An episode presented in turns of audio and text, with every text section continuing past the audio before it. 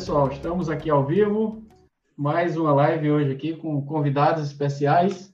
E hoje a nossa live vai ser um bate-papo, pessoal. Eu vou estar aqui sendo entrevistado por esses dois parceiros nossos aqui da Bloco Construções, a Bruna e o Lucas.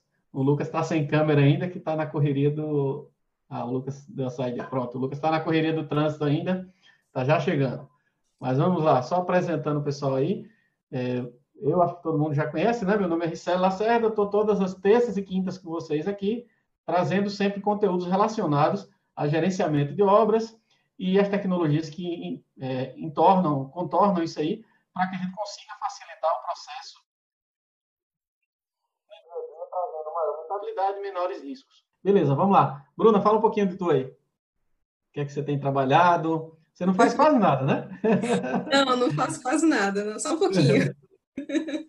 Oi, tudo bem? Tudo bem, pessoal aí da, da live? Meu nome é Bruna, eu faço algumas coisinhas na área, eu sou arquiteta, eu sou urbanista também, formada, é, sou designer de interiores, é, fiz especialização em BIM, hoje eu faço né, pós-graduação pós em gerenciamento de, de, projetos na FGV, é, também dou aula no IPOG, eu dou aula no IPOG, na instituição IPOG, é, e trabalho numa empresa de São Paulo atualmente, colaboro com a Bloco Construções e também faço parte de um pouquinho da área comercial dessa empresa, né? Eu tô, tem, também tem minha empresa, minha própria empresa também, que é a parte de interiores. Só faço um pouquinho de algumas coisas. Eu faço plano de execução da, da empresa onde eu trabalho, eu presto serviço para fazer plano de execução BIM. Uh, também, meu software de especialização é o Revit, Naves e Solibre é os softwares que eu mais utilizo no meu workflow. E de vez em quando mexo em algumas plataformas como o Planner, que, é, que desenvolve plano de execução BIM, BIM 360, o A360, algumas plataformas para gerenciamento de projetos. Vamos, vamos começar no bate-papo aqui. Só lembrando, pessoal, o nosso objetivo hoje aqui é discutir aí as dores de um processo de engenharia simultânea, né? Então, tanto eu como a Bruna e o Lucas, a gente tem trabalhado com essa tipologia de, de trabalho aí de forma integrada, com várias disciplinas de projetos, com N atores envolvendo tanto projetistas como engenheiros de obra, o pessoal que vai é, trazer informações práticas aí para a execução de é, empreiteiros ou fornecedores de sistemas. Então, a gente vai conversar um pouquinho sobre toda essa, todo esse universo aí e o que, é que a gente tem encontrado dificuldade no dia a dia e tentar trazer aqui para vocês o máximo possível de experiências. Manda aí, doutora Bruna. Eu acho que deve começar pelo início mesmo, para explicar para as pessoas o que é engenharia simultânea, né? Eu acho que é, acho que é o início, o princípio de tudo, porque provavelmente tem muita gente que nunca ouviu esse termo na vida. Beleza, então vamos lá. Engenharia simultânea, pessoal, é quando a gente trabalha com todas, vamos dizer assim, todas ou a grande maioria das disciplinas em paralelo. Então, por exemplo, trazendo aqui para o nosso universo, onde a gente trabalha muito, que é a incorporação imobiliária, é você estar tá lá com arquitetura, estrutura, instalações, você trabalhando com essas, com essas várias disciplinas aí em paralelo. Claro que às vezes quando a gente vê a teoria ali, engenharia simultânea, e a gente pensa que é todas as disciplinas ao mesmo tempo, não é bem assim, porque algumas disciplinas elas precisam que o produto tenha chegado num certo grau de maturidade para entrar, como por exemplo uma disciplina de projeto de forma e de escoramento, né? Enquanto eu não tiver pelo menos um certo é, uma certa volumetria ali da estrutura, não tem lógica entrar com uma disciplina dessa de projetos de produção. Então, é, de, o conceito de engenharia simultânea é basicamente esse: é você ter o desenvolvimento do produto de forma simultânea. As indústrias, vamos dizer assim, paralelas à construção civil, né, Bruna, como a indústria automobilística, a indústria aeroespacial, elas fazem isso há muito tempo, né? E a gente na construção civil tem engatinhado nesse processo. Existe ainda muita resistência, mas isso aí são tem perguntas para isso aí na frente ainda. Vamos lá. Até porque a engenharia é, simultânea ela funciona para todas as engenharias, né? É um, um, processo, uma metodologia que funciona não só para a construção civil, mas para as engenharias como um todo, né? É, eu também já ouvi falar também de alguns, eu já vi alguns mestrados com relação à engenharia simultânea com relação à aeronáutica, a Embraer, de construção de aeronaves. Eles estavam utilizando esse processo com construção de aeronaves. Isso, as, as indústrias da manufatura, né, indústria seriada, elas utilizam muito esse processo, porque enquanto mais integrado for o desenvolvimento do produto, E aí, quando a gente fala produto, é um carro, um avião, um navio, uma geladeira, qualquer produto que é desenvolvido. Na construção civil, a gente pensa muito que o nosso tipo de produto é exclusivo, né? Ele tem muitas diferenças em relação aos outros produtos, mas também é um produto, né? Então, ele precisa ser desenvolvido. E o que é... Vamos fazer um contraponto aí, Bruno, em relação ao que seria a engenharia não simultânea, que seria aquela história dos silos, né? Então, você imagina aí o arquiteto faz o projeto dele, termina todo o projeto e se livra pensar, agora acabei tudo que eu tinha para fazer. Aí passa para o calculista, o calculista vai fazer fundações, uh, pilares, lajes, todos os elementos construtivos, e aí passa para o próximo colega, que antigamente se pensava que era uma disciplina só instalações, né? hoje a gente sabe que instalações aí tem umas oito ou dez subdisciplinas, dependendo do empreendimento pode ter até mais. Então, passa lá pra, para ou para as, as equipes de instalações, né? E as instalações fazem os projetos. Se a empresa for partir para um nível mais avançado de desenvolvimento, vai para os projetos de produção, né? Que é projeto de fachada, projeto de paginação de piso, projeto de segurança do trabalho, de, escora, de formas, escoramentos estrutura e assim por diante. Então, depois disso tudo, é que iria para lá para a equipe que vai sofrer, né?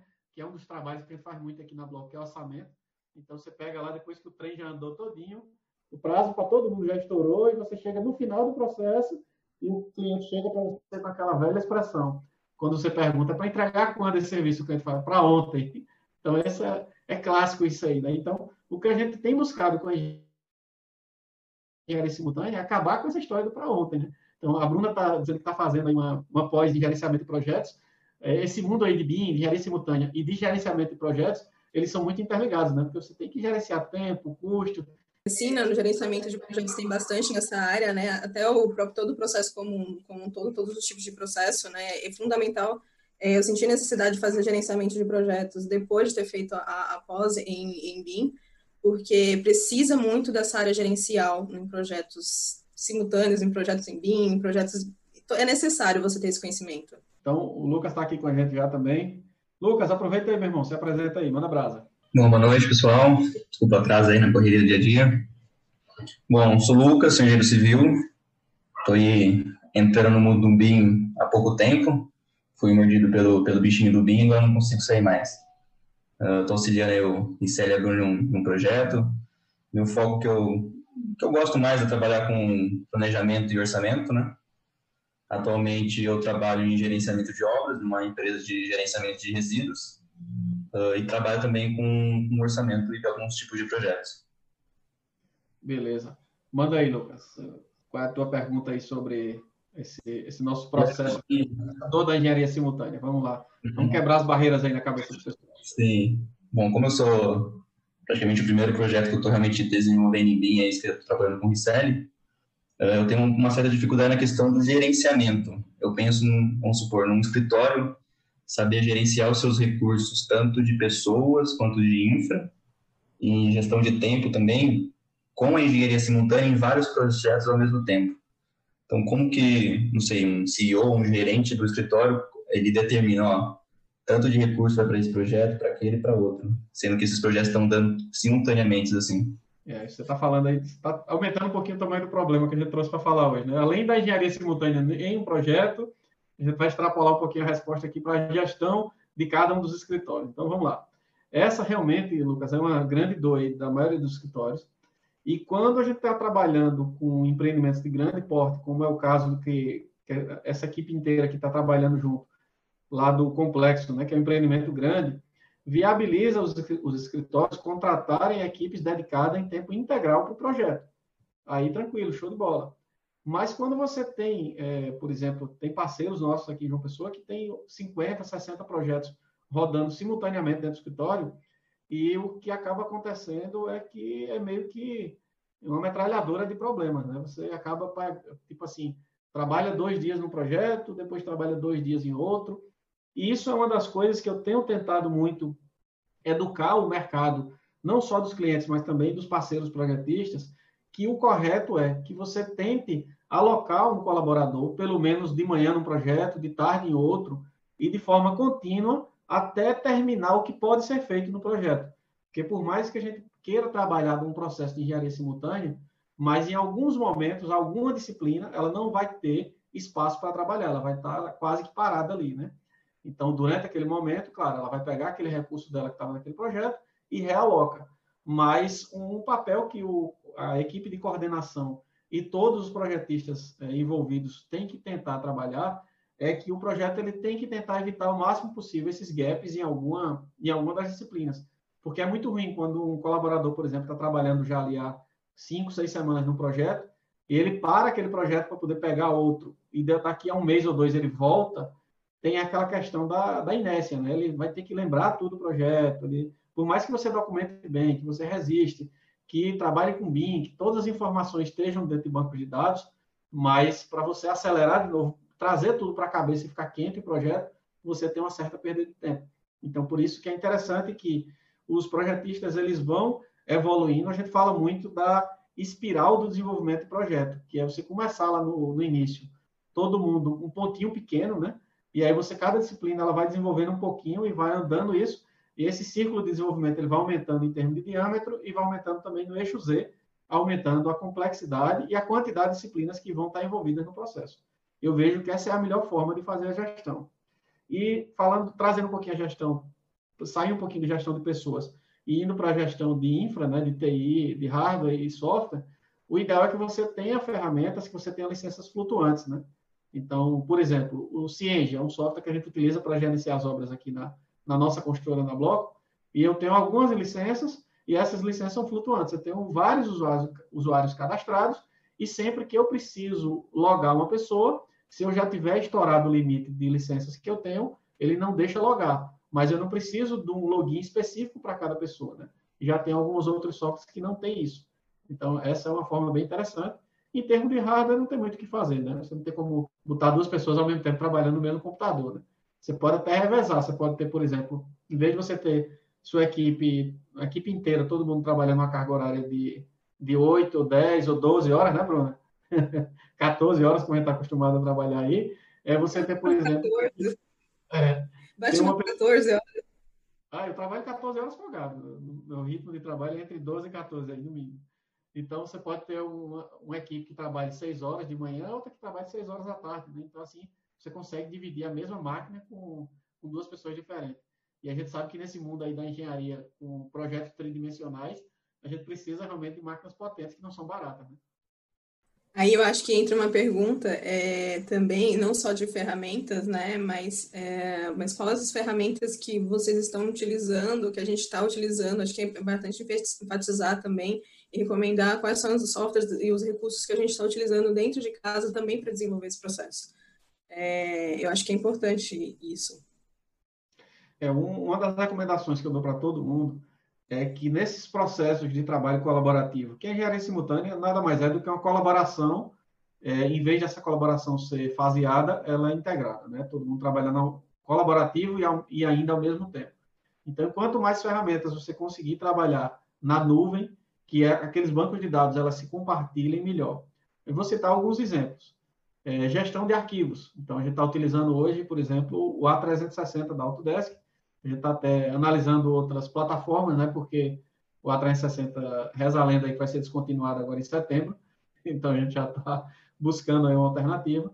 É, a gente também está utilizando o Bincolab, que é uma ferramenta espetacular, que ela conecta através de plugins várias ferramentas, AutoCAD, Revit, ArchiCAD, Navisworks, DDS-CAD e N softwares aí, por exemplo, o TQS agora aqui no Brasil, eles estão a versão nova a 22.1 ele já tem um leitor de BCF, né, que BCF é BIM Collaboration Format, que é um arquivo de colaboração, que facilita muito a, a busca das informações que são registradas.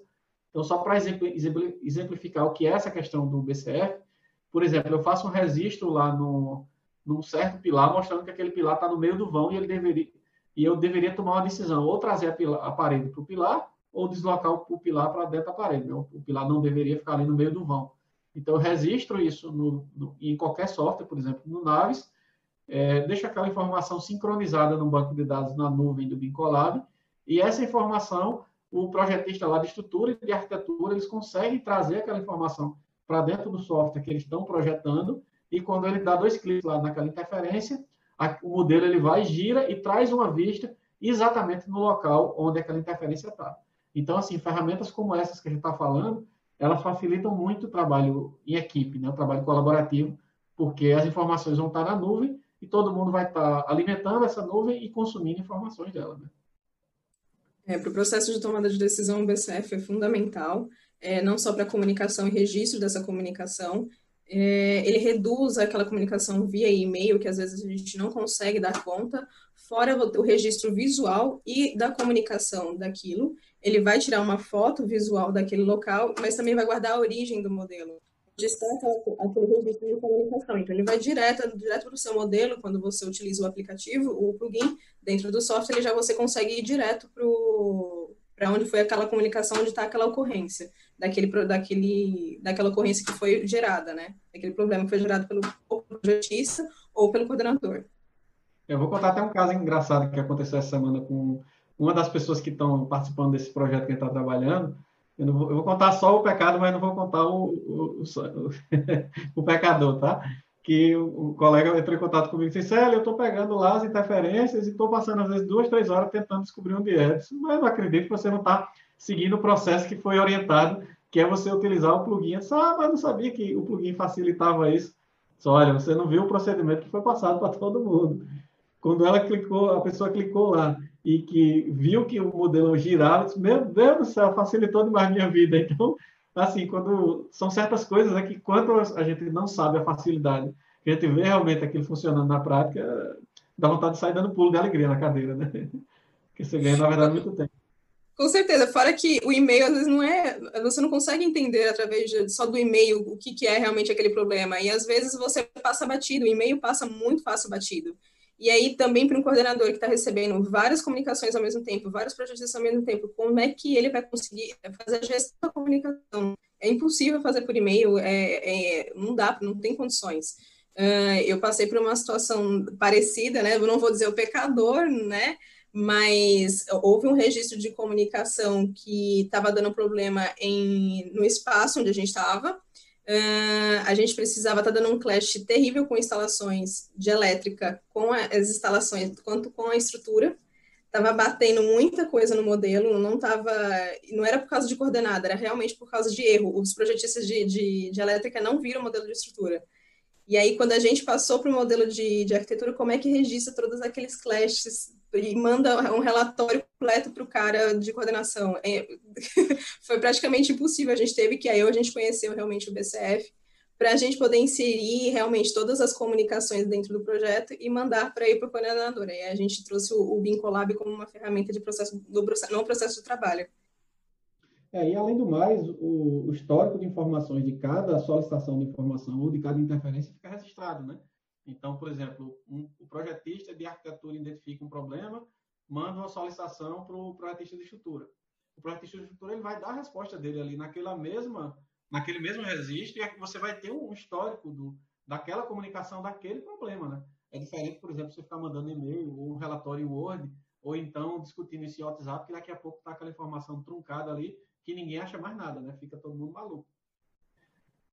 Tem uma, tem uma ferramenta também que eu esqueci de comentar aqui, Bruna, que é bem interessante, que eu falo inclusive isso nas minhas aulas do IPOG, que é o, essas ferramentas online como o Google Drive ou o OneDrive, né? que tem, por exemplo, planilhas online que você consegue, eu posso estar aqui hoje e, por exemplo, a gente tem utilizado muito no nosso trabalho no dia a dia aí, né? Por exemplo, você monta lá o BEP, eu leio ele aqui, faço a revisão, já marco, você já tem aquela marcação online para você ali, e aí você pode estar onde você estiver, em qualquer lugar do mundo, conectado à internet, já vendo aquilo ali e já fazendo as correções. Não precisa aquela história de como é o processo de revisão, por exemplo, de um documento em Word, normal, sem ser um online. A pessoa salva, manda para o outro, o outro lê, salva, edita, volta, aí fica versão 1, versão 2, esse é o terminado, esse é o último, esse é o pronto, esse é o final, e aí... Terminado, final, final. Esse é o final mesmo? Final, final, final Bruna, final Ricelli, terminado, esse agora é o último, e só Jesus que sabe qual é o último, né? Então, quando você tem esse arquivo online, não tem perigo de, ninguém estar tá com dúvida, né? Porque esse arquivo ele vai sendo construído ao longo do tempo. Claro que tudo que é muito sincronizado tem que se ter cuidado também, porque se você pegar um arquivo desse e dar permissão de edição para 50 pessoas, vai vir uma salada de fruta, né? Ninguém vai entender nada do que tem ali escrito naquele texto. Então, eu tive uma experiência exatamente dessas, só que no Drive é, colocamos, é, foi na, realmente na pós, é, tava todo mundo tentando entender de BIM, né? Tava aquele negócio todo, aí tem aquele BIM realmente na teoria, bonitinho, aí a gente foi usar o Drive. Porque ah, naquela época a gente achava que todo mundo precisava revisar o BEP, todos ao mesmo tempo fazer a comunicação dentro do BEP. Não tinha uma pessoa realmente, aquela figura que só um mexia realmente naquele BEP chegou um, um, no momento que ninguém do, do, do pessoal da parceria que estava fazendo os projetistas é, colocava informação no BEPS. Então, a gente realmente sentiu a, a, a necessidade de uma figura realmente ser estabelecida para fazer a revisão, porque se deixar para todo mundo, vai virar uma bagunça, vira uma desorganização, começa todo mundo mexer, aí sai de configuração, é, quem está controlando aquele documento não sabe para onde foi a informação, não sabe quem foi que colocou, vira uma, vira uma pandemia, vamos dizer assim. É, então, um, dos cuidados que tem que se ter nesses arquivos que, que são colaborativos é que tem que ter poucas pessoas com permissão de edição, algumas com permissão de comentário e muitas com permissão de visualização, né? Porque mesmo eu tendo só permissão de visualização, se o editor mudar qualquer coisa lá em tempo real, eu estou vendo aquela mudança no documento. Então, isso aí já é muito importante, né? E evita aquela história do cara estar tá lá mudando besteira lá na, naquele documento que ele não é a pessoa competente para aquilo, né? Sério, bom que a Bruna já enganchou na questão da figura. Uh, na engenharia simultânea, a gente tem a questão de vários projetistas às vezes se comunicando entre si e tem a figura do gerente, um gerente BIM, um, gestor. Qual seria uma boa prática? Uh, todas as informações têm que ser direcionadas apenas para o gerente ou não? Esses projetistas podem conversar entre si e só oficializar em algum documento? Ou não, tem que tudo passar pelo gerente, o gerente tem que fazer a distribuição, o que seria uma boa prática? Você tem uma figura mais, assim, imponente, que recebe todas as informações e separa, ou não? Os projetistas teriam liberdade de conversar entre si e tomar essas decisões? Boa pergunta, Lucas, muito boa essa aí. É, eu vejo que devem ter três, assim, três formatos de diálogo. O primeiro é um diálogo compartilhado, então, é, reuniões com uma periodicidade curta, Lembrando só que quando você tem muitas reuniões numa, numa sequência de desenvolvimento de um projeto, essas reuniões devem ser objetivas, então evitar aquela reunião de do cara ficar discutindo pizzaria, não sei o quê, passar horas e horas conversando besteira. Reunião do passeio, né? então tem que ser aquela reunião realmente de vir cada pessoa falar o que é que tem de problema e os outros escutarem e as decisões serem tomadas naquela reunião, que é uma reunião que a gente chama inclusive aqui de design review, e a gente faz com a periodicidade semanal. É importantíssimo é, esse diálogo. O segundo tipo de diálogo é cada projetista, quando ele sentir uma dor que ele precise da autoridade do coordenador, ele se comunica diretamente com o coordenador, mas em alguns casos, algumas disciplinas elas podem e devem se comunicar diretamente. Aí eu vou trazer alguns exemplos práticos. Pilares versus arquitetura, paredes de arquitetura, né? Então, esse diálogo não adianta o coordenador ficar fazendo o papel do telefone sem fio ou do pombo correio. Recebe a informação da arquitetura, passa para o calculista. A calculista devolve, passa de novo. Não. O correto é os dois se reunirem, de preferência presencial ou com uma videoconferência, como a gente está vendo já hoje, que dá para trabalhar. E eu, particularmente, vejo que as reuniões que elas são 100% remotas, elas são até mais produtivas do que as reuniões presenciais. Então, junta os dois lá, compartilha a tela, rabisca, discute, resolveu o problema, se resolveu, beleza, está resolvido, comunica só para o coordenador. Gente resolveu, está aqui registrado lá, por exemplo, no BCF, qual foi a solução, tranquilo. Não resolveu, ficou um impasse. Aquele impasse depende só de uma decisão técnica ou em relação a. Vai, vai impactar, por exemplo, em custo, passa para a equipe de orçamento, a equipe de orçamento estima os custos disso, e aí a decisão vai ser tomada com base em custo. Se aquela decisão ela extrapola o escopo daquelas duas disciplinas, aí sim é melhor levar esse problema. Se começa a ter mais de duas disciplinas, é interessante realmente trazer o problema para uma reunião multidisciplinar, porque se já envolveu três disciplinas, pode ser que uma quarta ou quinta, mesmo ela não tendo envolvimento direto nenhum, mas o processo de entendimento do projeto como um todo pode, aquela pessoa que está lá envolvida também, mesmo ela não tendo envolvimento direto, ela pode dar uma solução boa para aquele problema também. Então, são, é, é, a gente acaba utilizando o que a gente chama de inteligência coletiva, né? É você ter várias cabeças pensantes, analisando um problema em conjunto, todo mundo deixando sempre o ego em casa. Esse é um papel muito importante dentro de um trabalho colaborativo, porque se cada um tiver o ego ou vergonha de falar alguma coisa na frente dos outros ali, você vai acabar não tendo realmente é, as decisões mais corretas, né?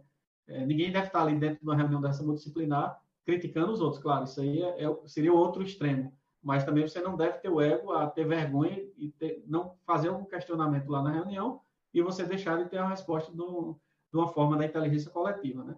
Então, só recapitulando, três formas. Uma reunião de forma colaborativa com a equipe inteira, diálogos direto com o coordenador em alguns momentos, quando precisa de uma decisão do coordenador, ou diálogos entre duas disciplinas para poder alinhar algum ponto que é muito específico daquelas duas disciplinas. É, o, o, BCF, é, a comunicação via BCF também ajuda nesse processo, porque tá to, às vezes, dependendo da forma que é liberado ou não, é, todos os projetistas podem estar vendo aquela comunicação e aquele registro de comunicação, não só também na, no design review, mas também na tomada de decisões dentro do BCF. Então, essas tomadas de decisões são muito mais fáceis, porque dentro do processo está todo mundo verificando e analisando o que está acontecendo durante o processo e consegue opinar, dar opiniões no processo, é, no projeto. Tanto que é, é muito bom ter um, orçamentista nessas reuniões de design review e alguém também operacional de obra, porque as duas essas duas figuras, essas duas pessoas podem entrar soluções muito mais assertivas e com um impacto de custo muito menor dentro da obra. Isso, inclusive, Bruno, acrescento até, além do, de alguém operacional de obra e do orçamentista, em alguns casos, até o fornecedor do sistema. Então, por exemplo, lá nesse empreendimento que a gente está coordenando, a gente está chegando numa fase agora que a gente está buscando o fornecedor da esquadria de alumínio, é, tem um, um, sistema lá, né, nessa edificação que a gente chama de exoesqueleto. Então, para trazer esse fornecedor, para ele já analisar junto com o projetista de arquitetura qual o melhor sistema construtivo para que a gente também calcule o custo disso já com a equipe de orçamento e juntando essas informações desses vários atores, pessoal de obra, fornecedor do sistema, arquiteto e a equipe de orçamento, a decisão seja tomada de forma mais assertiva e as soluções já sejam dadas na fase de pré-obra, né? É o que a gente prega tanto que o BIM é uma construção virtual. Então a gente tem que realmente construir, né? E aí para isso às vezes a gente precisa quebrar muito paradigma, né? De ah, eu não vou começar a cotar com o fornecedor do sistema agora não, porque eu só vou comprar isso daqui a um ano, daqui a dois anos.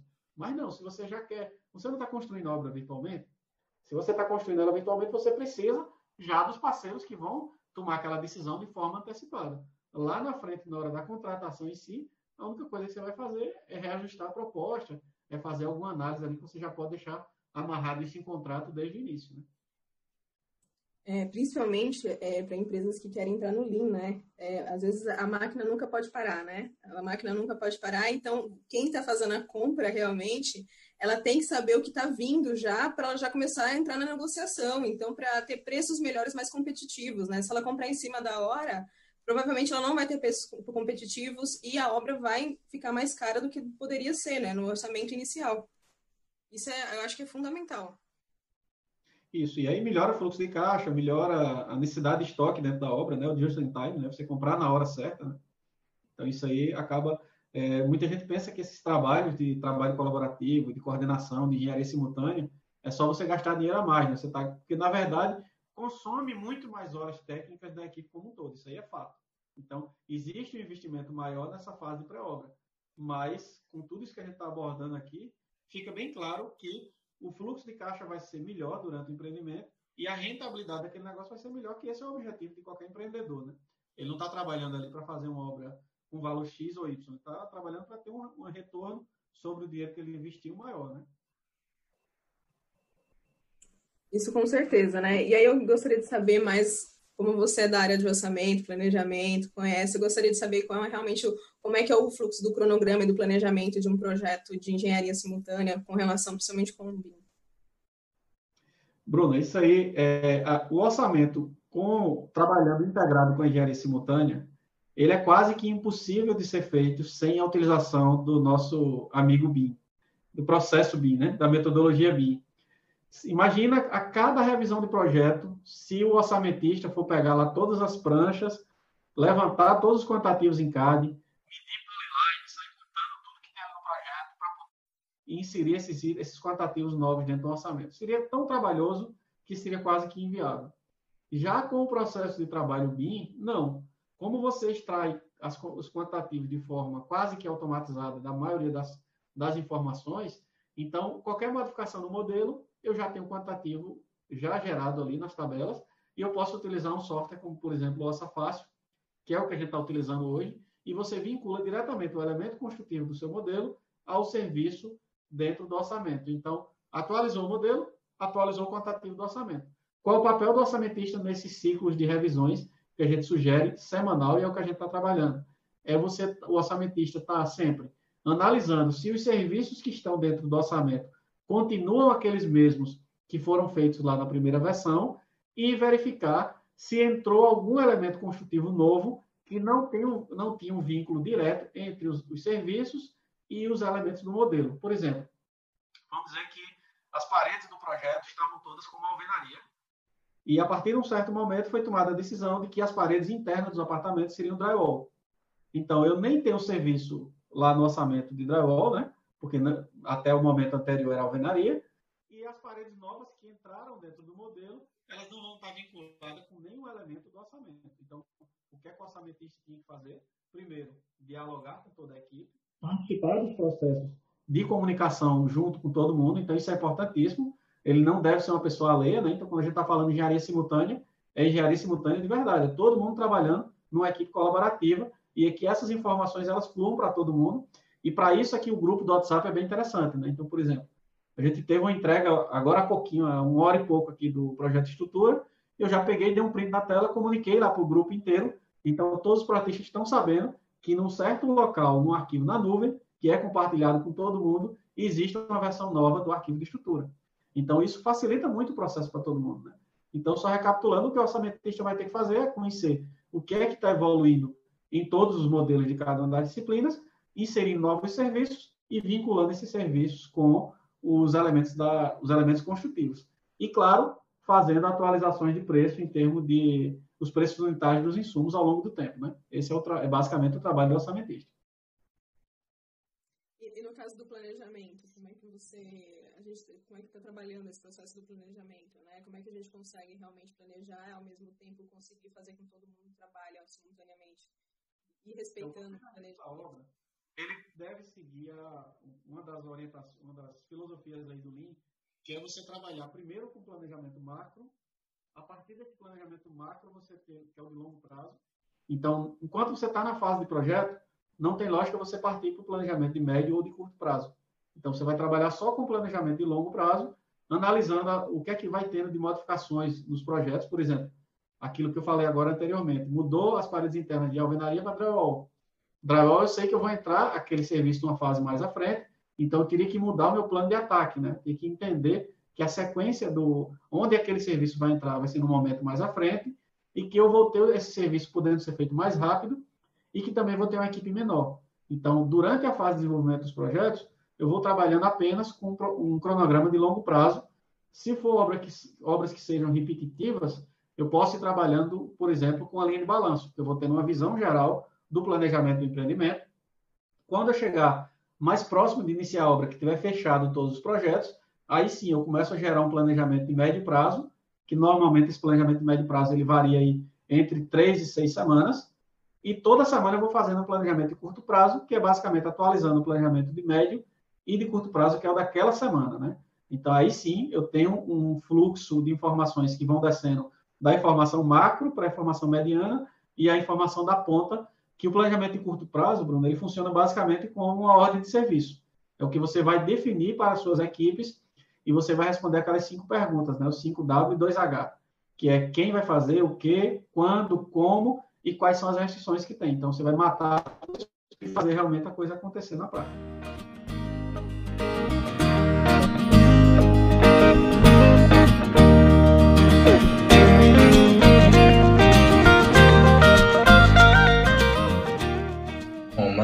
Que eu tenho uma, uma certa dificuldade. Uh, questão de viabilidade, tanto técnica e econômica, de algum empreendimento, algum projeto. Hum, tomando como, como o processo da engenharia simultânea. Como você faz um estudo de viabilidade, pensar num cenário de uma empresa que não tem histórico, uh, e ela precisa viabilizar um empreendimento, então ela não tem um histórico baseado. Como que ela consegue tomar as decisões de uma viabilidade Uh, sendo que determinados tipos de projetos precisam de um tempo de amadurecimento, né? Precisam de, um, de uma curva de, de crescimento e de, de, conhecimento. Como que essa engenharia simultânea consegue trazer para tão começo esse, esse, estudo e essas tomadas de decisões? É, o, o, a estimativa de custo na época de estudo de viabilidade, ela tem um grau de precisão muito baixo. Então, qual o objetivo do estudo de viabilidade? É analisar se aquele empreendimento existe uma possibilidade de ser viável. Então, é, é, existe até uma metodologia que é a metodologia FEL, né? que tem o FEL 1, o FEL 2 e o FEL 3, que é como se fossem traduzindo para o português, seria como se fossem portões. Então, o momento da viabilidade inicial seria um primeiro portão que você teria de você abortar aquele projeto, aquela ideia, ou você seguir para frente. Então, seria o primeiro momento. Só que essa informação ela vai servir ali para você fechar o contrato com você comprar o terreno ou fazer a permuta e você ter o risco de desembolsar um dinheiro para desenvolver os projetos. Quando você passa dessa primeira fase ali, que você tem um grau de precisão muito baixo ainda, principalmente se for um caso como você está abordando aí, da empresa ela não ter um know-how naquela tipologia de empreendimento, então ela não tem dados históricos, então o grau de precisão fica mais baixo ainda. Claro que ela pode buscar informações de mercado, né? ela pode trazer um benchmark ali com alguns, alguns, algumas construtoras parceiras e tentar trazer números. Então, depois de tomar essa decisão de fazer a permuta no terreno e começar a desenvolver os projetos, existe um próximo gate aí, que é o, seria o FEL 2, que é você tomar a próxima decisão, com base nos projetos. Ainda é viável tocar aquele empreendimento, ou é mais barato, eu, vamos dizer, um empreendimento lá de 50 milhões de reais que eu gastei 800 mil em projeto. É melhor eu perder, vamos dizer assim, esse dinheiro que eu investi em projeto e abortar a obra, que na verdade você não precisa investir esse dinheiro todo, né? Não serve. Se você está trabalhando realmente com engenharia simultânea e ao longo do processo de desenvolvimento dos projetos você já está fazendo o orçamento estimativo de custo ao longo do desenvolvimento dos projetos, em um certo momento ali do desenvolvimento dos projetos, o input de todas as disciplinas, a arquitetura e as estruturas e as várias disciplinas de instalações, você já pode abortar o projeto em um certo momento ali do desenvolvimento dos projetos. Então, vamos dizer que você usou lá a obra em 50 milhões na viabilidade. Quando você maturou mais aquele produto e você conseguiu lá numa certa fase, vamos dizer assim, no anteprojeto pronto, que você já teve o input de todas as disciplinas, você viu que o custo não era 50 milhões, era 60. E aí você foi verificar a tua pesquisa de mercado e você viu que o preço de venda já estava no limite. Você não tem não adianta você tentar subir mais o preço de venda, que o mercado não vai absorver, ou seja, os clientes não vão comprar aquele produto por um valor acima do que você tinha previsto lá inicialmente na viabilidade. Então é melhor você abortar o projeto. Agora, claro, lá na época de viabilidade não se faz uma simulação apenas da viabilidade. Então, como você tem um grau de incerteza muito grande, o que é que deve ser feito? Você tem que montar várias simulações. Então, você faz um cenário mediano, que é o que você normalmente vai seguir ali, e a partir desse cenário mediano, você começa a estressar teu modelo, tanto para cima, né, cenários otimistas, como cenários pessimistas. E aí, como é que você consegue estressar esse modelo? É aumentando o custo metro quadrado da obra e você aumentando o tempo de obra, você aumentando algumas variáveis que deixam o empreendimento pior, né? Então, por exemplo, diminuindo o preço de venda, aumentando o tempo, reduzindo o, o preço de venda e aumentando o custo. Então, você vai vendo até onde o teu empreendimento suporta. Se você vê com essas várias simulações que em qualquer simulação um pouquinho pessimista, você já deixou o empreendimento inviável, então você já está vendo que tua margem de manobra é muito pequena. Se você não for um empreendedor que tem um apetite muito grande a risco, você já aborta aquele projeto. Se você for um cara, um lobo de Wall Street, que você tem um apetite muito grande por risco, pula de cabeça no negócio e vai para frente. E bota, levanta a mão para cima e seja o que Deus quiser. Mas lembrando que você ainda tem aquele outro momento que eu falei que é quando você tiver nos projetos, e aí você pode ainda abortar o projeto. Né? Você tem que entender que aquele empreendimento não é uma coisa que você tem que botar no coração, botar não é um bebê que você está levantando ali, que ele tem que ir pro resto da vida. Né? Se você vê que não vale a pena, você aborta aquilo e parte para a próxima, né? Paciência. Perdeu, entre aspas, o valor que investiu, mas era melhor do que, naquele exemplo que eu dei, investir 500 mil em projeto e perder, do que fazer a obra depois e perder 10 milhões lá na frente, né? Então, o prejuízo acaba ficando menor. Você tem que escolher qual o menor prejuízo, é o lá da frente ou de agora, né? Às vezes Beleza. também tem uma modificação de, na parte do projeto, né? Às vezes o projeto está X valor no, no começo. Eu já passei por, um, por uma, uma situação de um shopping. O projeto do shopping estava X, estava com uma estrutura metálica na parte de, da, da, cobertura completa, totalmente envidraçado, ia ter que mandar montar, ia ter que mandar fazer. E o projeto estava. Aí entrou em 2016, em 2016 todo mundo quebrou Agora, somente no ano passado, 2019, que eles voltaram a, retomar esse projeto. E aí teve que fazer todas as mudanças, cortaram tudo, tiveram que praticamente fazer o projeto de novo, um novo projeto para ver se realmente tinha viabilidade de custo para a obra rodar. É, tem, tem, acontece muito isso, não sei, se você já aconteceu. É bem interessante isso aí, Bruna, porque o que é que você está fazendo? Nesse, nesse caso aí, você está desenvolvendo um projeto orientado a custos, né? O empreendimento que a gente está tá estudando, se é a parte dos residencial ou flat, né? Então, a gente estava estudando lá a parte de escada pressurizada, o uso de sprinkler. Então, é, as decisões, elas não devem ser tomadas para quando você vai direcionar o sistema construtivo lá do empreendimento, não devem ser tomadas apenas no feeling, né? Ah, eu acho que deveria ser melhor isso. Essa decisão é muito arriscada, né? Então, se você está sempre com o orçamento atualizado, de acordo com o grau de desenvolvimento do seu projeto, você pode, se for possível, claro, né, ajustar o projeto e reduzir um pouco o, as especificações técnicas dele, ou fazer um sistema construtivo que seja mais simplificado e que você acabe transformando um projeto que estava indo no caminho de ser inviável para ser viável, né?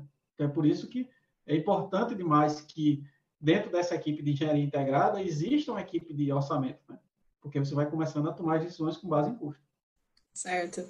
E aí eu queria, eu queria realmente comentar com pra, como é que uma empresa consegue, qual seria um passo a passo para uma, uma empresa de pequeno e grande porte, ou de médio porte, para poder implementar né, a metodologia do BIM e realmente do, de engenharia simultânea. E quais são, você acha que seria mais dificuldade para implementar esse processo dentro da empresa? A primeira coisa é a mais simples de todas, que é, é virar a chave, uma, botar uma cimentinha lá na cabeça do dono da empresa essa, para mim, é a parte mais difícil. Inclusive, eu estava assistindo uma live hoje de tarde do pessoal da Softplan e com o pessoal da BDI também, né, que é o pessoal lá do governo federal que está fazendo a estratégia de implantação. E tinha muitos comentários falando que as empresas não conseguiam implantar porque não existia um apoio da alta direção. Então, assim, a gente está vendo que esse trabalho que a gente está tá desenvolvendo hoje nessa empresa aqui da Paraíba, ele, tá, ele tem tudo para ter sucesso e está tendo um desenvolvimento muito bom até agora, porque existe um apoio total da alta direção da empresa. Então, é, realmente, a alta direção ela tem que abarcar o projeto e dizer: nós vamos fazer de acordo com o que deve ser feito. Então, essa decisão é importantíssima. Esse é o primeiro ponto. Segundo, na hora da contratação das equipes, a primeira pessoa a ser contratada é o coordenador, é a equipe de coordenação dos projetos. Isso, claro, se a empresa não já tiver um setor estruturado que formate, que trabalhe dessa forma e que conheça todas essas metodologias que a gente está abordando aqui, né? Que saiba o que é o BIM de verdade, que BIM não é REF, tá, pessoal? Muita gente pensa que BIM é um software, ah, é aquele programinha lá que eu comprei. Não, BIM não é isso. BIM é uma metodologia, BIM é processo, REF é uma das ferramentas que trabalham dentro desse universo. Então, é, deve ter, primeiro, dar uma virada de chave na cabeça da, da diretoria da empresa, né, ou do, do líder principal da empresa. Depois disso, contratar uma equipe de coordenação de projetos que tenha realmente know-how nessa área, que conheça, conheça tanto de orçamento, de projeto e de execução de obra. Então, é importantíssimo que quem está coordenando tenha essas três competências. Eu sei que é meio que mosca branca encontrar isso aí no mercado, mas é importante que exista isso. Então, depois disso, é realmente partir para os contratos dos parceiros, né? Então, contratar arquiteto, estrutura, as várias disciplinas de instalações, consultores das várias áreas que sejam necessárias, de conforto térmico, acústico, se tiver algum uso especial naquela edificação, como uso de saúde ou educacional, ou qualquer uso que seja específico, contratar consultores naquelas áreas, e aí, com toda a equipe contratada, aí sim começar a fazer um trabalho de engenharia simultânea, né? Então, assim, quando você pega um processo que ele começa meio que bagunçado, ah, começou lá duas, uma ou duas disciplinas, aí o coordenador do projeto entrou lá depois de oito meses que o projeto está rodando, então, isso acaba começando a ficar meio que capenga o processo, né? Por isso que o fluxo que eu vejo como correto é esse. Claro que tanto as equipes de cada uma das, das empresas de projeto, como a equipe da construtora incorporadora, elas precisam ser capacitadas nesse processo de engenharia simultânea, né? Tanto conhecendo as ferramentas, que a gente abordou algumas delas aqui, como também mudando um pouquinho é, o mindset, né? mudando um pouquinho a ideia de como se trabalhar. Então, como por exemplo, aqui que a gente falou de ir para reuniões egos, entender que todo mundo está junto, desenvolvendo o mesmo produto, que não existe o meu projeto de arquitetura, o meu projeto de, de estrutura, existe o projeto de todo mundo, que é a edificação como um todo. Então, eu gosto até de fazer uma comparação bem, é bem interessante de uma edificação, Bruna, com o corpo humano, onde, por exemplo, a arquitetura, a nossa pele, a parte externa, que é o que a gente vê, a estrutura seria o nosso esqueleto e as instalações seriam o sistema circulatório. Né? Então, quando você vê assim um corpo humano, ou qualquer ser vivo, ele não funciona só com um desses sistemas de forma isolada, né? ele precisa de tudo integrado. Então, uma edificação ela também precisa que isso tudo esteja integrado.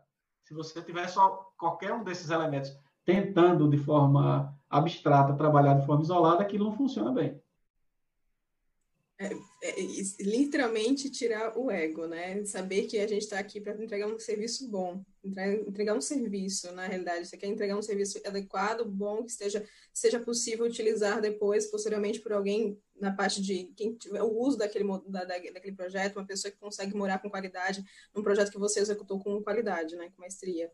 Acho que é fundamental você saber e gostar de entregar um bom, um bom produto. É, a parte de. Acho que o síntoma realmente é mais, mais dificuldade é no conhecimento das pessoas com relação a esses processos. É, eles têm uma certa resistência a esse tipo de, de, de entendimento. É, quem trabalhava com engenharia antiga, processo de engenharia antiga, tem um pouquinho mais de resistência.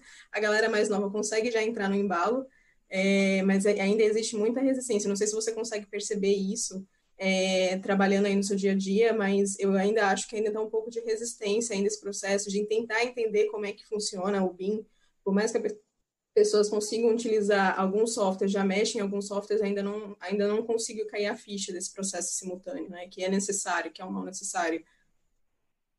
É, e eu vou um pouquinho além da, da resistência em relação ao processo. Eu vejo também um pouco de resistência em relação à questão de padronizações, né? Então, assim, a gente precisa do mínimo de burocracia para poder fazer o processo andar, né?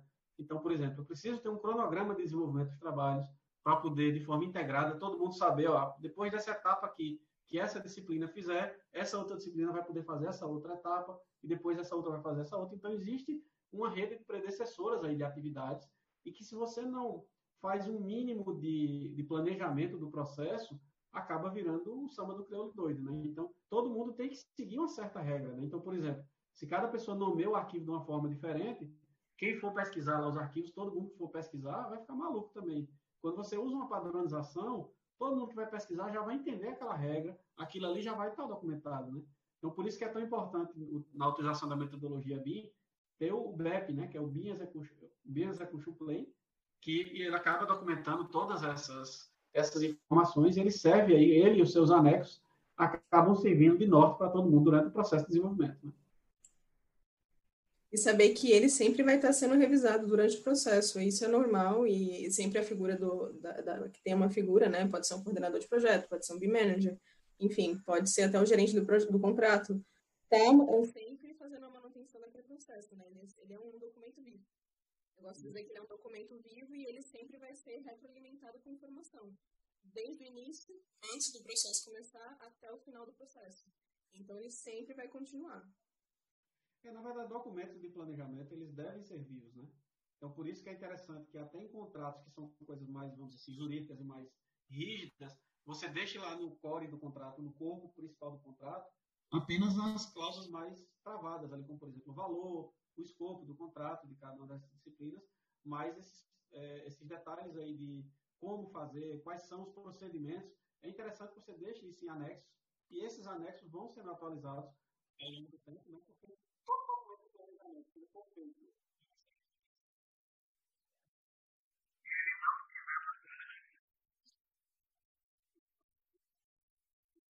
a equipe em si ela vai tendo um aprendizado, então esse aprendizado de melhoria contínua, ele deve fazer parte lá do documento, ele vai retroalimentando e vai trazer, documentando aquilo que a equipe vai é, vendo como o mais correto para aquele processo, e aquilo vai virando lei para todo mundo, né? Então você vai atualizando. Até porque o, o plano de execução, o BEP, é, ele é um documento contratual e ele tem é, ele é um documento que tem leis sobre ele, né? Você precisa realmente legalmente cumprir aquela, aquela, aquelas determinadas é, regras, padrões que estão estabelecidos neles. Então, desde o contrato, ele, ele é liberado para vocês lerem e para seguir esse padrão. Se não seguir, é, existe também punições contratuais com relação a isso, se estiver no BEP ou no contrato. Uma pergunta para sair um pouquinho de, de projetos. Engenharia simultânea em obra, execução de obra. Entendo que a engenharia simultânea é a questão de você ter uma boa comunicação com a equipe, mas isso está atrelado à tecnologia, certo? No nosso, nosso país, a engenharia brasileira, nossa construção é basicamente muito artesanal. É, não sei se você tem alguma vivência, tem alguma opinião sobre essa questão, como a gente pode aplicar a engenharia simultânea na execução da obra e se como que esse processo atual mudando a execução da obra em si, do, dos projetos. Lucas, a engenharia simultânea aplicada na obra, ela é basicamente uma consequência do que foi do que foi planejado lá na, vamos chamar assim, na pré-obra, né, na construção virtual. Então, se se você teve uma equipe multidisciplinar trabalhando na concepção do empreendimento como um todo, e mais especificamente dentro de um certo sistema construtivo lá, durante a obra, quando você vai executar todo o procedimento que foi planejado, se você perceber que algum processo, algum detalhe, alguma forma de encaixe de algum elemento lá na obra, ela não está acontecendo como toda a equipe pensou que aconteceria, isso é normal, a gente sabe que a prática é diferente da, da teoria, né? por mais que você faça o protótipo mais lindo do mundo, mas na obra vão existir ainda alguns problemas a serem solucionados lá. Isso é fato. Quem achar que o BIM ele vai resolver 100% dos o BIM ou a engenharia simultânea vai resolver 100% dos problemas, está fadado ao, ao, erro, né? Então, assim, mas qual é a vantagem de quando você sabe que esse processo foi desenvolvido por uma equipe multidisciplinar? Primeiro, é que é interessante que essa equipe ela tenha previsto no seu contrato dar suporte ao longo do processo da obra. Então, qual seria a decisão que o gestor de obra, o gerente de contrato que está lá no dia a dia, o engenheiro de campo, vai tomar? Ele não vai pegar o que ele está vendo e, com base no calor da emoção ali, tomar a decisão sozinho. Lembra que a gente comentou em algum momento aqui dessa live que o engenheiro da obra ou a pessoa que vai estar tá responsável pela execução, ele vai, ele deveria participar ou deve participar da equipe de engenharia simultânea?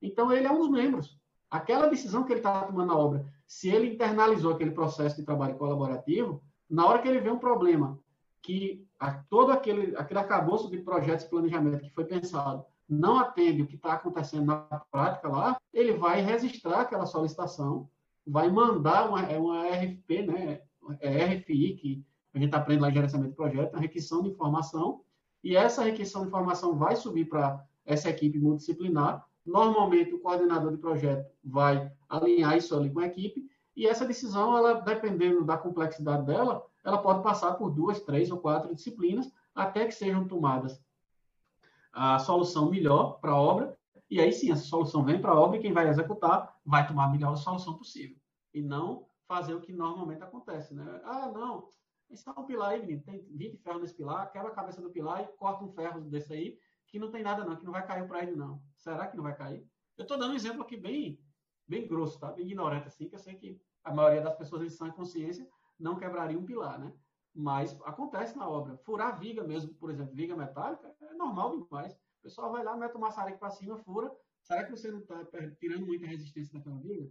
Pode ser que ela não, ela não vá cair, né? Mas ela pode começar a flambar e começar a dar alguns defeitos que não sejam necessariamente o colapso da, da edificação, né? Que a gente às vezes pensa que o único problema que pode acontecer na edificação é o colapso da edificação, mas tem vários outros problemas que são de uso ou de manutabilidade da edificação, que se a solução não for tomada de forma correta, ela pode gerar, claro, esse problema mais grave que a gente falou, que é o, o colapso da edificação, como pode gerar problemas de uso ou de manutabilidade, ou então a decisão que o colega, se ele tomar sozinho lá na obra, pode ser uma solução que seja três ou quatro vezes o custo de uma solução que poderia ser tomada por uma equipe, uma equipe integrada trabalhando com engenharia simultânea.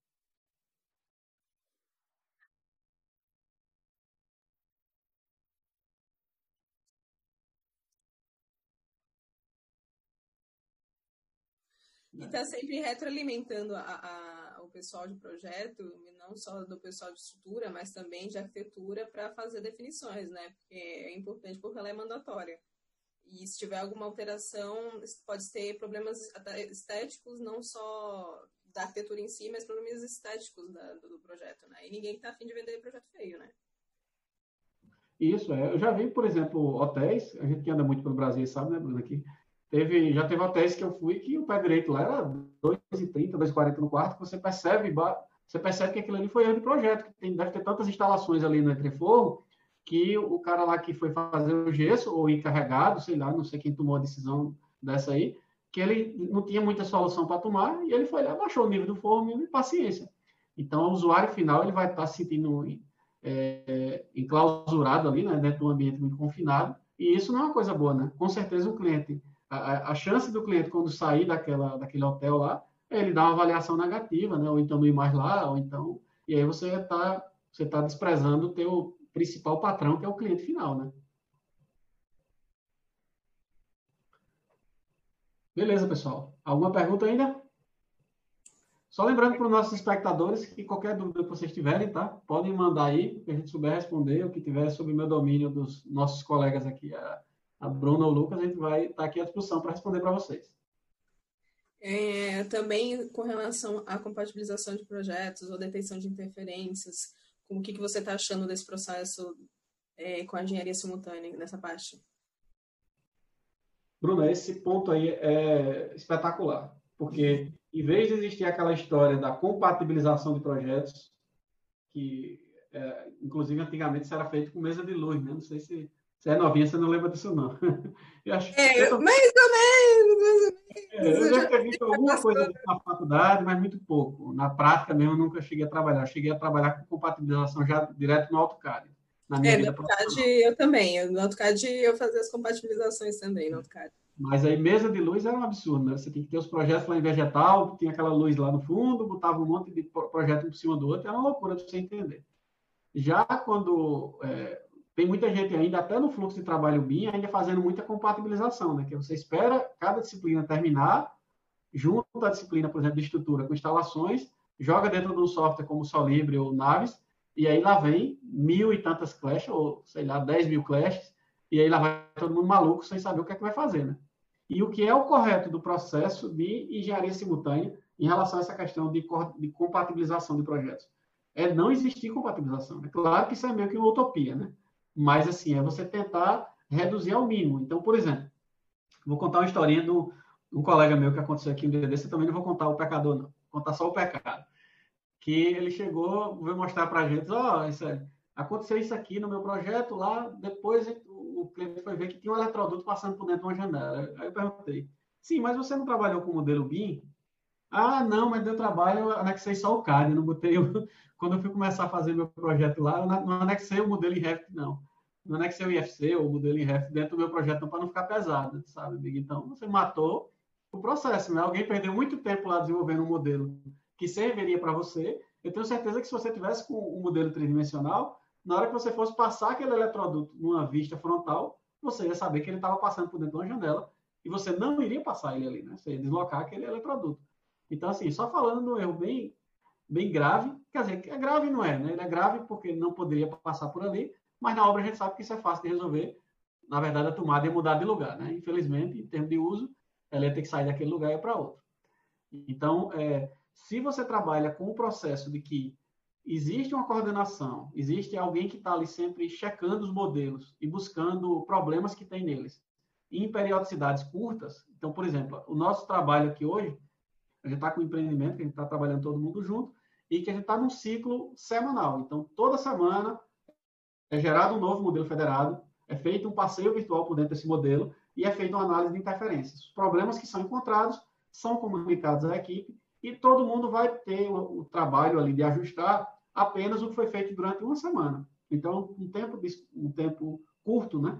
Então, você fez pouca coisa. Imagina produzir quatro, cinco, seis meses no projeto e lá na frente alguém foi compatibilizar aquilo e eu vou ter que ajustar coisas que eu fiz há seis meses. Então não tem lógica. E outro ponto é, o coordenador só deve liberar para alguma atividade começar quando ela tem uma predecessora, depois que a atividade predecessora foi concluída. Então, trazendo um exemplo, é, não deve ser feito dentro, por exemplo, do projeto elétrico, o lançamento dos eletrodutos antes da validação da alocação dos pontos elétricos. Então, se eu loquei os pontos no canto e depois, por exemplo, vamos dizer que no fluxo que foi mapeado, quem vai locar os pontos elétricos é o engenheiro eletricista. Ele loca os pontos com base no layout do, da arquitetura de interiores, passa depois para a arquitetura de interiores validar se aqueles pontos estão condizentes ou não com layout e com mobiliário. Então, se esse processo, imagina se em vez de ele marcar os pontos e validar com a outra disciplina, ele toca lá no projeto de lá, eu, entregar, eu quero entregar rápido o meu projeto. Aí ele vai, lança eletroduto, lança fiação, faz, faz, lança as cotas, gera detalhes, faz tudo, e aí passa o projeto para o arquitetura interior ah, não, esses pontos aqui estão tudo errado, muda de lugar. O que, é que vai fazer? Vai fazer o projeto Então, assim, por mais que a gente precise ter uma carga maior trabalhando com porque vai ter que ter um diálogo muito mais porque já acaba sendo uma perda, vamos dizer assim, muito grande de diálogo entre as partes. Mas o retrabalho ele acaba diminuindo muito, porque todo mundo vai fazer uma fase do seu projeto e só vai adiantar para outra fase depois da validação das outras disciplinas, né? Então, isso aí é uma coisa bem interessante. Sim, é, só para ressaltar, eu trabalho em um processo em, em, em, outra empresa um pouco parecido com engenharia simultânea. É, como nós somos os, os desenvolvedores do conceitual, é, não só de arquitetura, mas também de elétrica, de outras disciplinas de MAP. Então, o que, que a gente faz? É, como eu já estou modelando arquitetura, é, eu já libero para o pessoal de MAP, eles têm os eixos já, eles já conseguem, já a partir dos eixos, já conseguem já desenvolver um projeto de MAP. Uh, eu libero depois a arquitetura logo em seguida, e eles conseguem já ver a, a, fazer a compatibilização, que é o ato de já de fazer a modificação, não só da questão de interferências, mas também o ato de, de compatibilizar, de realmente arrumar aquele, a, aquele, aquele projeto. É, dentro de casa a gente faz compatibilização, além de a gente detectar interferências do nosso projeto. Além de verificar, porque é um projeto modular, né, uma arquitetura modular, então a gente já sabe qual é o que está faltando. Se houve algum erro também de modelagem nossa, se faltou algum elemento, algum componente para orçamentação, a gente também manda para o Naves e a gente já verifica se está faltando ou não. Então, a gente, nesse processo, a gente reduz, pela, pela vantagem de fazer todas as disciplinas ao mesmo tempo, a gente reduz o tempo de projeto muito. A gente, no caso desse projeto, uh, ele estava durando acho que seis a nove, nove meses. A gente conseguiu encurtar para quatro, depois encurtamos para três, pela fase do projeto modular. Então, cada vez mais essa empresa está pegando projetos e fazendo. Só que a, o processo de, de, engenharia deles, o processo de entrega do produto, é que eles realmente são donos do produto. Eles são, eles, eles na realidade, o produto deles, os edifícios deles, são para não são para venda, são para aluguel né? E ali eles também têm um processo de agora de fazer gestão de facilities, que a gente já está entrando também nessa parte para eles também. É, e quanto mais você otimiza um produto, né, mais rápido vai sendo o processo de desenvolvimento dos projetos. Né? Aproveitar o gancho da Bruna, questão de gestão de facilities, que até que, que hoje foi lançada a ISO, né, sobre, sobre gestão de, de uso e tudo mais. É, como que fica a, a, engenharia simultânea consegue agregar alguma coisa nessa gestão de facilities ou não? Ela projeto fez o projeto, executou a obra conforme foi especificado, acabou ali o processo. Ela pode ser contínua até uma gestão de facilities ou não? É, dentro das facilities, Lucas, o, a, a, equipe lá que trabalhou de forma multidisciplinar, ela acaba virando meio que uma conselheira da equipe de, que vai estar fazendo a gestão da edificação, né? Tanto a gestão de manutenção predial como gestão de espaços. Então, sempre que precisa, a gente sabe que uma edificação é um organismo vivo, né? Principalmente se a gente vai falando de um shopping ou de um edifício comercial que está sempre passando ali por alguma remodela, remodelagem. Então, claro que essa, esse, esse tipo de empreendimento comercial ou shopping, normalmente eles são empreendimentos que têm uma, vamos dizer assim, uma pegada muito maior por uma gestão mais profissional de facilities. Então, por isso que esse tipo de, de empreendimento é que é muito interessante você implantar esse processo aí. E aí o que é que acaba acontecendo? É que, vamos dizer, um hotel lá, ele quer aumentar lá a área do restaurante. Então ele vai pegar todo o projeto, todo o processo que foi desenvolvido lá por uma equipe de engenharia simultânea e vai pegar a partir disso, ela já vai ter provavelmente os modelos BIM e a partir daí ela já vai ter as condições existentes, né? Você só vai validar se ao longo do uso daquela edificação foi feito algum ajuste ou não, sem ser documentado. Então você vai atualizar isso e a partir daí você vai poder fazer a gestão da sua edificação. Né? Beleza, pessoal. Então acho que é isso. Chegamos aqui já a 60 minutos, já foi um bate-papo aqui bem interessante. Queria agradecer aqui aos nossos colegas e parceiros aqui a esse show aqui de, de perguntas e de, de, estimular a nossa audiência aí. Bruna e Lucas, agradeço muito a presença.